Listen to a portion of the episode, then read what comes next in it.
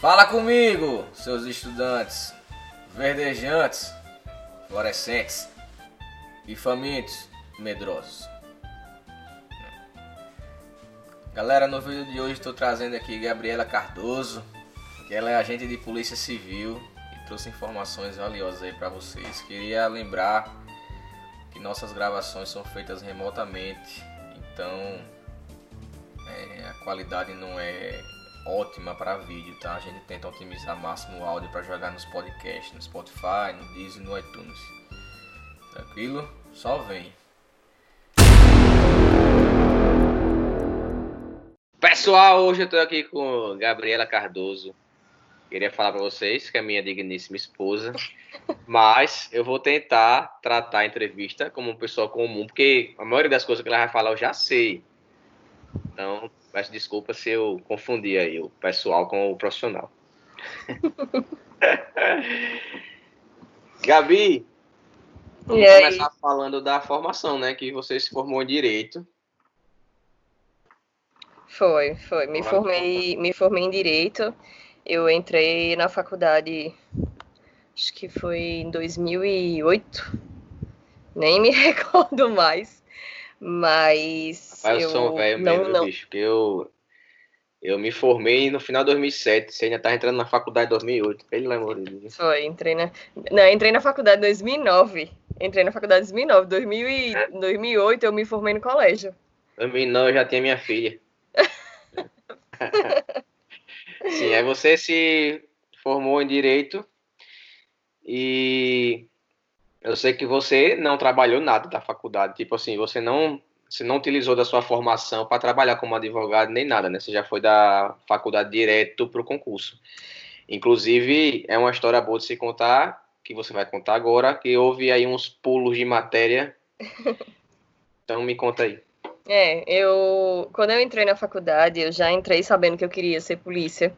E aí, tudo o que eu fiz dentro da minha faculdade foi voltado justamente para alcançar esse objetivo. É, obviamente, as minhas melhores matérias foram vinculadas a direito penal, a direito constitucional. E aí, quando eu comecei a fazer concurso no quarto período, perdi um concurso para delegado no quarto período da faculdade por quatro pontos, cinco pontos, concurso de São Paulo. E aí foi quando eu percebi que realmente era um objetivo bem palpável para mim. Quando eu estava no sétimo período da faculdade, eu fiz o concurso para a Polícia Civil. E aí eu passei na primeira fase, fiz o teste físico, passei, e aí fui seguindo as próximas etapas. E ao final do concurso, eu optei por também fazer a prova da OAB. Na verdade, eu não optei, você me obrigou. Claro, você é altamente preparado na época, estava com medinho, porque, pessoal, é, Gabi tem um problema que talvez a você que está assistindo ou está me ouvindo aí também tem. Ela, ela não gosta de, ah, vou fazer a prova por fazer. Não, ela tem que fazer se for para passar. E não é assim. Você tem que fazer se o seu, seu objetivo é passar num concurso, entrar numa faculdade. Se você já estiver estudando, você vai ter que fazer a prova. Então, eu, realmente, eu lembro que na época ela ia fazer a prova para o AB, ela disse, não, não vou não, porque eu não estudei suficiente. Não, eu disse, você vai. Foi. Ela eu fez, passou. Fiz, passei na primeira fase, fiquei morrendo de medo de fazer a segunda fase, porque eu escolhi a segunda fase em penal. E aí eu tava desesperada em me frustrar na área que era do meu domínio, né? Mas eu nunca quis ser advogada, morria de medo de fazer uma peça e acabei passando concomitantemente nos dois, nos dois concursos. E aí o que que aconteceu? Ou, nos dois concursos não, na OAB e na, na polícia. Foi no mesmo ano, tudo aconteceu no mesmo ano.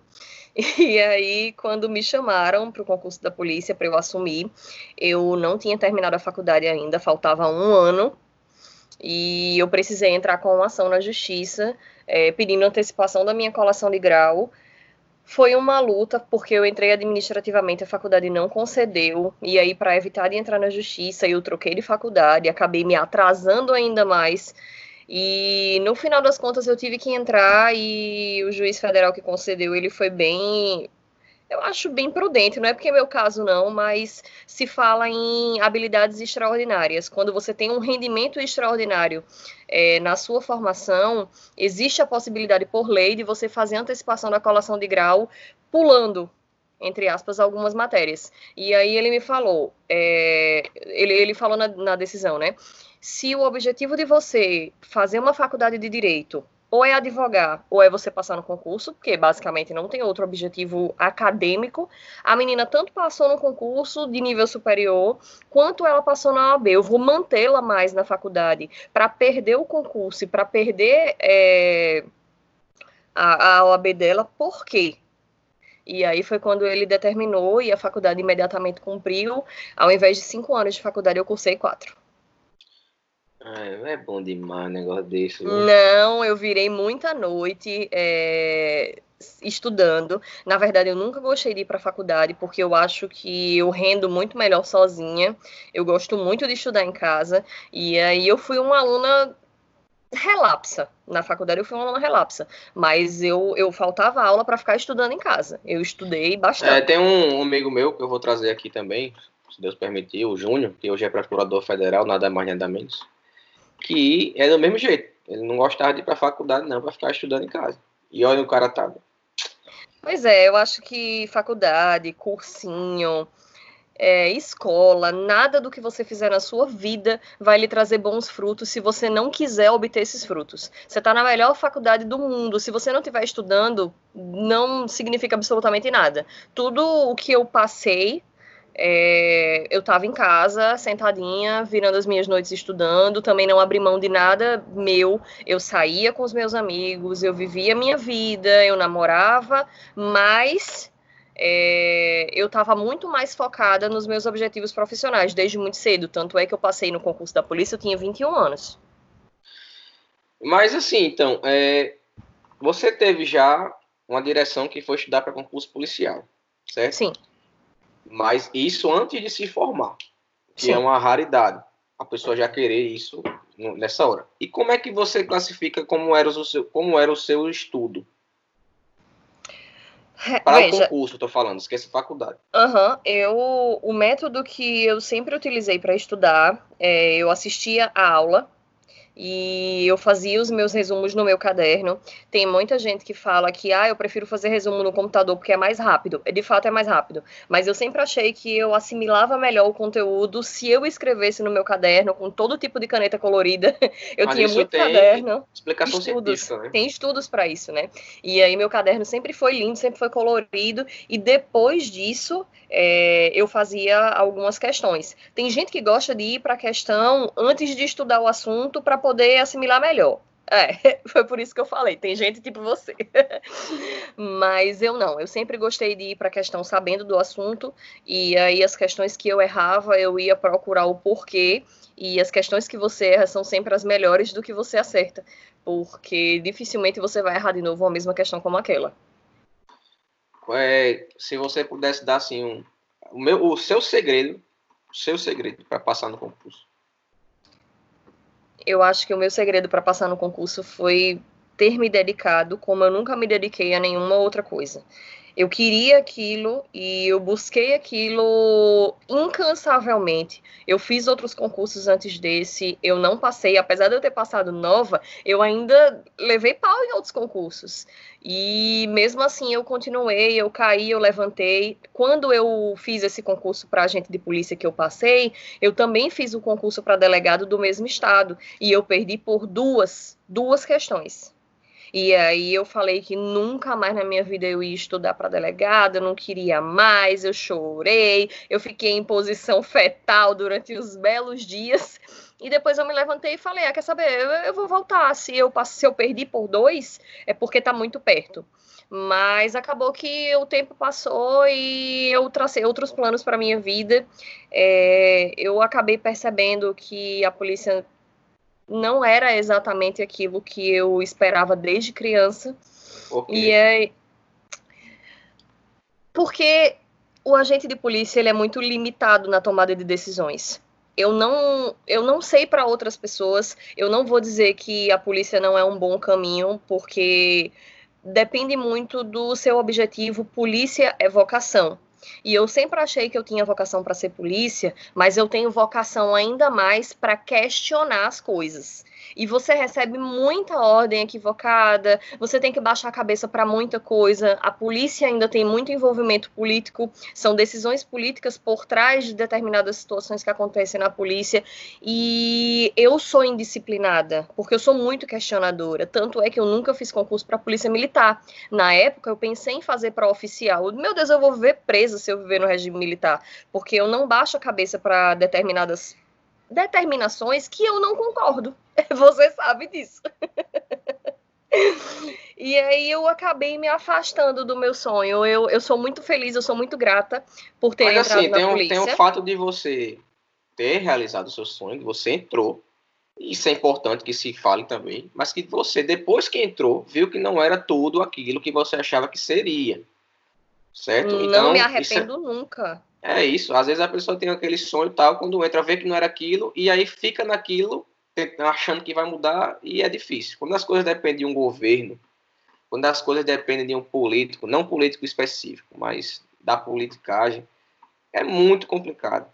É muito complicado. Pois é, eu, eu não me arrependo não de ter entrado. É, eu amadureci muitos anos nos anos que eu passei na polícia. Eu conheci muita gente ruim, muita gente errada.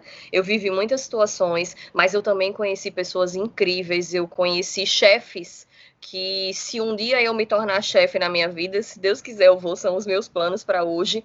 É, eu pretendo ser como eles. Então, a experiência que a polícia agregou na minha vida, eu nunca vou perder eu faria tudo de novo, eu entraria de novo, eu me frustraria, eu passaria as minhas noites de plantão, as minhas noites arriscadas, mas tudo o que eu vivi para mim valeu a pena e foi o caminho para eu chegar na, na, mentalidade que eu tenho hoje de vida.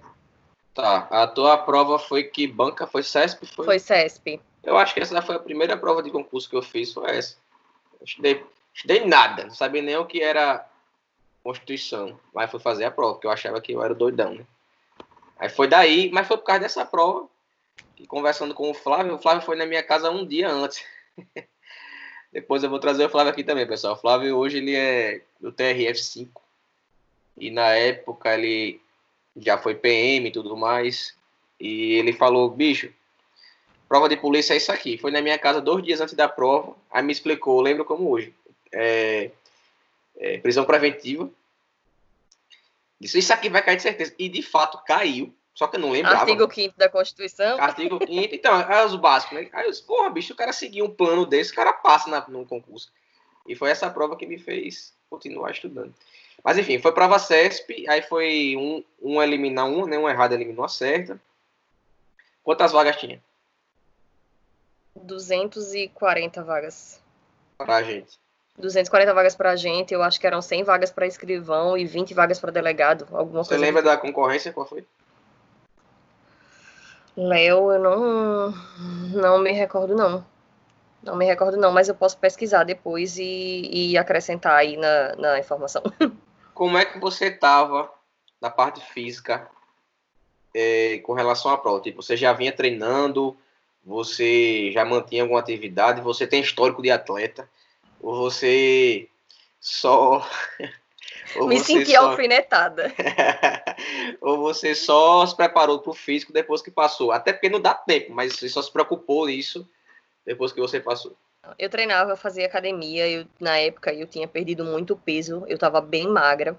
É, na época eu estava treinando jiu-jitsu também, tinha, sei lá, eu tinha uns oito meses de treino, realmente estava bem focada no jiu-jitsu mas tinha duas situações que eu me apavorei achando que eu ia perder, porque apesar de eu estar bem, a corrida é uma atividade muito específica. Então, não importa se você está bem na natação, não importa se você está bem no jiu-jitsu, se você não estiver correndo, você não bate tempo. E aí eu não conseguia bater tempo de jeito nenhum. Na, no meu último treino, eu me lembro como hoje, eu contratei um personal para treinar comigo e foi ele quem, quem salvou, porque eu não ia saber treinar do jeito que ele me treinou. O último treino antes da minha prova, na semana da minha prova, eu fiz em 11 minutos e 57 segundos. E o tempo era 12 minutos. Não lembrava desse. E eu falei, meu Deus, eu vou perder. E ele falou: você não vai. A outra situação que eu me preocupei era a barra. Mas é porque mulher não está acostumada a fazer barra, apesar de ter sido isometria. Eram 20 segundos de isometria. Mas Explica, o que, é, explica o que é isometria, para quem não Ele, sabe. Na posição, é, você sobe lá em cima de uma escada, é diferente da prova da Polícia Federal. Na Polícia Civil, eles já lhe colocam na posição da barra. Você fica segurando a barra com as duas mãos, tanto na pronada quanto na supinada. Você... Mas com o queixo em cima da barra, né? Com o queixo em cima da barra, segurando só com a força dos braços. Você pode segurar nessa posição, como você pode segurar nessa posição as mãos. É, e aí eles tiram a escada de onde você subiu e mantém você lá durante 20 segundos. Esse é o teste de barra para mulher. Esse é o teste de barra para mulher. Não tem que fazer a barra e a gente não tinha que subir. Eles já lhe colocavam na posição, passou do queixo. Se você descesse, perdia. Eu lembro que eu rezei o Pai Nosso. Eu segurei lá, rezei o Pai Nosso, fechei o olho, fiquei lá e chegou uma hora que o moço me futucou e disse: Moça, moça, já acabou, pode descer. É uma e estratégia, aí, né? Foi naquele momento que eu chorei muito, porque foi o último teste. Mas a minha corrida, a minha adrenalina, ela estava tão forte que no, no, último treino eu fiz em 11h57, mas no dia da prova eu fiz em 10h20. É, acontece. eu saí correndo atrás de uma menina, a menina estava na minha frente. Hoje ela é, é, é, policial civil ainda. Só que depois é que eu descobri que ela era personal, eu fui correndo atrás dela e fui embora. E ela foi a primeira a chegar e eu fui a segunda a chegar. Coisa boa. Gabi, aí veio o curso de formação. É, foi quanto tempo de curso? Dois meses e um pouquinho. Eu entrevistei nosso amigo Neto há um tempo atrás sobre estar na Polícia Civil do Amapá. Eu vou fazer para você a mesma pergunta que eu fiz para ele. Você acha que esse tempo de curso de formação ele é suficiente para transformar um cidadão comum num policial? Léo, eu vou dizer uma coisa para você. Eu não sei nem se existe um curso de formação capaz de transformar um cidadão comum em um policial porque o policial ele é feito da vivência de rua. Se você é policial de rua, é tá na rua é, abordando, prendendo. Se você é um policial de cartório, é você tá pegando inquérito, você tá pegando TCO e fazendo. Então, o curso de formação em si ao menos na minha concepção, ele deveria lhe dar diretrizes básicas é, de abordagem, de algema, de defesa pessoal, de você defender um companheiro, de tiro, enfim, a, aquela sua vivência de dia a dia, não é nem experiência, é lhe orientar para aquilo que você provavelmente vai encontrar no seu caminho. E eu acho que um ano não é nem suficiente. Avalei dois meses e, e pouco. É, o meu curso de formação ele estudou muito sobre parte teórica, parte teórica que a gente precisava saber para poder passar no concurso. Então eu achei que a gente perdeu muito tempo com isso e eu não entrei preparada para me tornar uma policial. entrei direto para a rua, apesar de ser policial civil. Existem grupamentos dentro da Polícia Civil onde os policiais vão para a rua fazer patrulhamento. E a minha primeira lotação foi exatamente num grupamento desse. Então eu saí de um curso de formação que não me ensinou nem a algemar ninguém e entrei direto na rua justamente para abordar e algemar pessoas e dar voz de prisão e pegar crimes em flagrante. Foi difícil, foi difícil. É, de maneira nenhuma eu estou desencorajando ninguém. É, eu só estou mantendo esse relato porque o que eu aprendi, eu aprendi por conta própria. Eu procurei. Eu estou na rua é, eu tenho que tomar conta da minha segurança e tenho que tomar conta da segurança dos meus companheiros. Então eu vou me contentar. E, e dos cidadãos também. E né? do cidadão também. Então, assim, eu, eu não vou me contentar com o pouco que eu aprendi no meu curso, porque aquilo não é suficiente para eu exercer o meu papel da melhor forma possível e ainda voltar para casa todos os dias sem salva. Então eu procurei continuar treinando jiu-jitsu, eu procurei fazer é, é, alguns treinos de tiro, é, investi em munição, investi na minha própria arma, eu investi na minha própria algema. Eu tentei correr por fora, né, para alcançar aquilo que eu não tinha obtido dentro do meu curso e, e consegui, tô viva. tô, Gabi, eu fiz, cumpri com o meu papel. Vamos falar de polícia para mulheres, certo? Hum. É, primeiro de tudo, existe muito assédio dentro da polícia civil, porque eu sei que na militar é diferente. Então, depois eu vou trazer, tentar trazer alguém da polícia militar, uma mulher, para falar sobre isso. Mas existe? Léo, existe e não existe. Eu acho que. Não, você pessoas... não é a Dilma, bebê. Fala uma coisa certa lá. Eu acho que as pessoas, de certa forma, é... tentam, também dependendo da sua postura. Então, já aconteceu comigo, porque tem muita gente que não tem o mínimo de noção, mas eu também tenho certeza que aconteceu pouco, porque a minha postura sempre foi extremamente profissional e eu sempre fui um pouco indelicada. eu ah. sempre fui muito firme. Então eu acho assim que as pessoas, de certa forma, se pensaram em cometer esse tipo de, de atitude comigo, elas pensaram duas vezes, porque sabiam que eu era daquele jeito e que eu não tenho papas na língua e que se precisasse ir para a corregedoria, eu ia para a corregedoria, como fui no momento em que eu precisei, mas existe e ela pode ser agravada dependendo da sua postura. Tá, aí então é, o assédio e tal. Existe preconceito contra a policial feminina, tanto dentro quanto fora, tipo, os colegas de profissão têm preconceito com as mulheres e a, os cidadãos também têm preconceito com policial mulher? Léo, eu nunca vivi nenhum tipo de preconceito com os meus colegas policiais. É, normalmente a gente trabalhava em equipes de uma única mulher e todos os outros eram homens e todos os meninos sempre me trataram de igual para igual. Como eu falo, eu acho que a postura conta muito e eu sempre fui muito muito metida valente, muito metida cavalo do cão. Então eu fazia coisas que alguns homens também não queriam fazer e isso fez com que eu obtivesse o respeito das pessoas que trabalhavam comigo, não só respeito como também admiração. Eu tenho amigos que dizem, olha, no dia que você voltar para a polícia, é, a nossa equipe está de portas abertas para você. E com relação ao cidadão, é, por incrível que pareça, eu acho que o cidadão homem ele respeita muito mais a policial mulher do que a mulher respeita a própria mulher. As, os estresses que eu tive dentro da polícia foram com mulheres que tentaram bater de frente comigo e eu nunca tive com homem. Nunca é delicado porque quando existe uma situação de polícia envolvendo uma mulher, tem que ser, não que tem que ser, mas vamos dizer, é, vamos botar assim, tem que ser uma policial mulher para resolver, se tiver, né? Claro, se não tiver, vai ter que ser uhum. o homem. Mas para evitar dizendo que o cara se aproveitou da situação para fazer isso, para fazer aquilo outro, até para ter uma força aqui parada entre mulher e mulher e tudo mais. Ah, eu já fui, já levei até mordida. é, essa história a gente conta depois porque é meio obscura. É. Gabi, aí você, você começou na como você falou, que era na, na Oplit, né? Era? Você não falou o nome, mas eu estou adiantando, é. era Oplit.